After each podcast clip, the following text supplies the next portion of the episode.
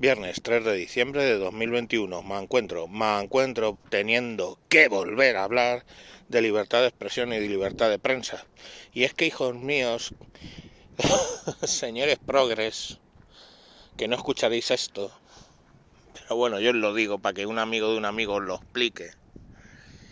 La libertad de expresión y la libertad de prensa no quiere decir la libertad de expresar las ideas que coinciden con las mías y si no me ofendo y entonces me cabreo muchísimo. No, la libertad de expresión es para todos, incluso para pronunciar estupideces o cosas que no nos gustan.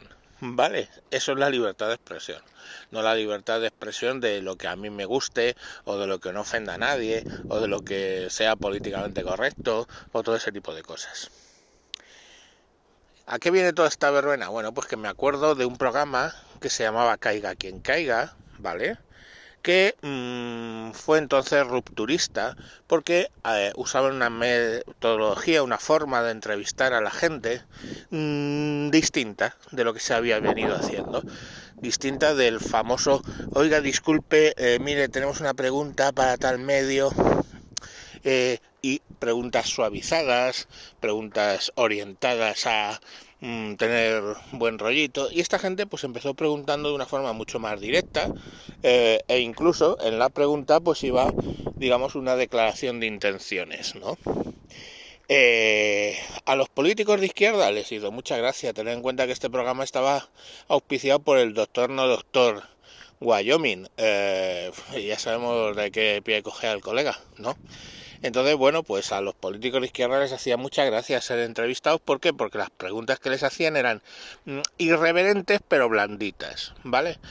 Ahora, a los políticos de la derecha eh, era preguntarles mmm, de malas maneras, eh, con mala baba, mmm, cuestiones, pues yo qué sé, en el momento lo que fuera, ¿no?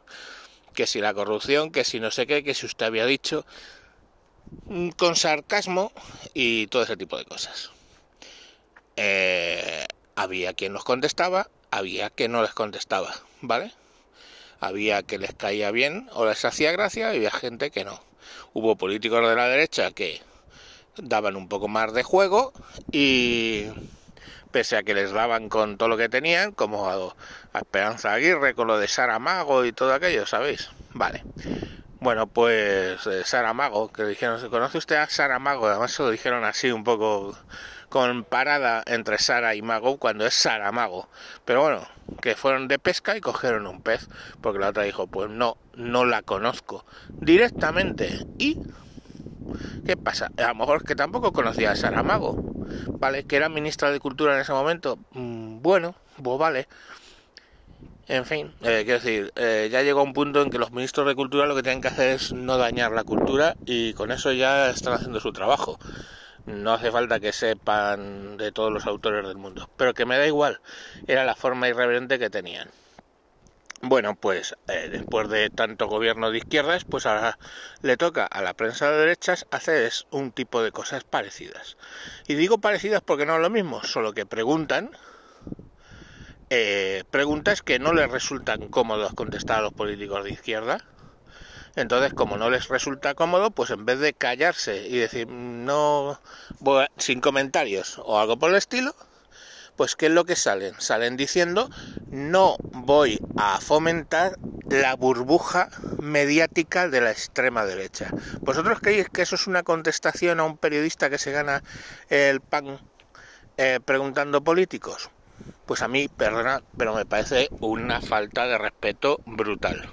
Entonces, eh, ¿y todo por qué? Porque le preguntan a lo mejor por los presos de ETA, por el acercamiento de ETA, por el independentismo, por los pastos contra la natura que hacen, y eso a la izquierda le está molestando.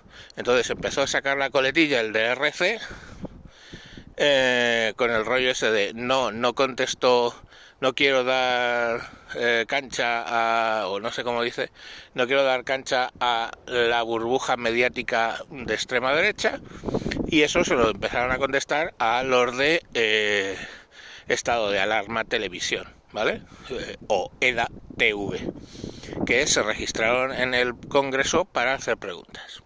Bueno, pues el otro día, después de la enésima vez que le contestaron esto, ya le debieron tocar los cojones a más de uno y más de dos, y hete aquí que hacen una declaración todos los partidos del Frankenstein más los independentistas quejándose a la presidenta del, del, Congreso para tratar de vetar a este y a otros medios de, de, derecha que se pasan por ahí. Os voy a leer la noticia, o sea, la carta que mandaron. Dice, a la secretaria general del Congreso de los Diputados. Durante las últimas semanas observamos con preocupación el comportamiento de algunos de algunas personas acreditadas en la sala de prensa del Congreso, dicho comportamiento desvirtúa las ruedas de prensa y genera un clima de tensión que dificulta el trabajo del resto de periodistas que realizan su labor con profesionalidad. Lo que debería ser comparecencias de actualidad parlamentaria se están convirtiendo en eh, careos ideológicos. Por ello, que consideramos intolerables las faltas de respeto que han producido hacia el personal de algunos grupos parlamentarios que rompen el clima de cordialidad y decoro entre periodistas, políticos y personal de los grupos parlamentarios. Este modo de actuación no se corresponde con el código deontológico ni con los principios de actuación acordados por los y las profesionales del ramo. Por todo lo eh, anterior expuesto, las y los jefes y jefas, ¿no? No, no ha dicho las y los jefes, hostia, o sea, las y los jefes y jefas de prensa de los partidos y organizaciones políticas firmantes solicitamos a la Cámara tomar las medidas necesarias con el objetivo de restablecer el buen funcionamiento de las ruedas de prensa en el Congreso sin poner en peligro la libertad de información, hostia, pues sí es precisamente lo que estáis haciendo y proponiendo, hijos de puta. Y el buen clima en la sala de prensa que desde siempre se venía produciendo. ¿Quiénes firman? El PSOE, Unidos Podemos, ERC, PNV, CUP, BNG, EH Bildu, Junts, Más País, Compromís, Nueva Canarias y P de. Vale. O sea, eh, no queremos terminar con la libertad de prensa, pero por favor a estos me los pones en solfa. Y si veis las preguntas que hacen y el tono en el que las hacen, solo han escalado cuando ya el que se ha puesto en plan borde y absurdo ha sido el político de turno. La pregunta siempre iba en buen tono otra cosa es que te guste o no esa pregunta. ¿Vale? Si te gusta o no esa pregunta, ese no es el problema del periodista. Si veis ruedas de prensa en Estados Unidos con el presidente, las que han tenido con Trump, pues había bastante mala baba. ¿Vale? Y las respuestas iban a consonancia de bastante mala baba. Pero es así, ese es el juego democrático. Y los periodistas no están para alabar, están para cuestionar. Y ese es así. Y si ahora hay muchos periodistas chupapollas, pues mm, de políticos, pues es que eso no es lo bueno. Lo bueno es que pregunten, ¿vale? Con libertad, con libertad de expresión y con libertad de prensa que es lo que no les gusta a estos. O sea, o veis mucha libertad de prensa, pongamos por caso, en Venezuela, o en Cuba, o en Irán, o en el mismo Ecuador en la época de Correa, o en la Bolivia de Evo Morales, pues no, ¿verdad? Nicaragua, Nicaragua os suena como libertad de prensa y expresión, pues no. Entonces siempre es un poquito, veis, no sé si veis el patrón, ¿vale? Pero lo mismo pasaría con dictaduras de derechas, ¿eh?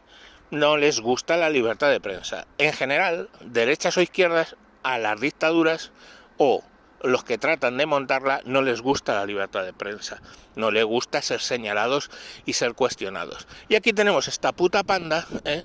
del gobierno Frankenstein haciendo lo propio.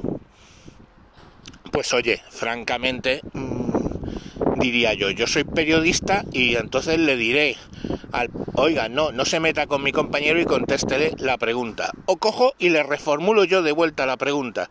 ¿Eso lo hicieron? Sí, lo hicieron en algunos periodistas de, creo que fue de ABC o de uno de estos periódicos más a la derecha, pero sin ser muy críticos, ¿eh? Joder con el viento.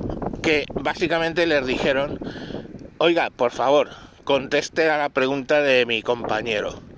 Pero eso lo hicieron la primera hasta que, lógicamente, desde la redacción les llamaron la atención de que no hicieran el juego a ellos tampoco, a los de eh, estos medios nuevos de, de YouTube, básicamente, y, y dejaron de, de reclamarle las preguntas a los políticos, ¿vale? ¿Por qué? Porque al fin y al cabo los políticos son los mismos que les han dado un dinerito de puta madre para sostener sus periódicos que están arruinados, porque hijo mío, no sé quién lee el periódico. Y ya el papel del váter es tan barato que ni siquiera compran periódicos para limpiarse el culo. Entonces, pues bueno, es así, ha cambiado, ya no se lee los periódicos, la gente se informa en YouTube, la gente se informa en otros sitios y parece que no lo digieren. Y como se estaban quedando sin dinerito, pues llegó allí eh, los políticos a poner dinero. Claro, todo eso tiene un coste. ¿Un coste cuál? Que te den un toque a los periodistas que estaban secundando la libertad de prensa en las salas del Congreso para que no digan nada. ¿Creéis que ha habido una declaración de los periodistas defendiendo a sus compañeros y su trabajo? No, no lo ha habido.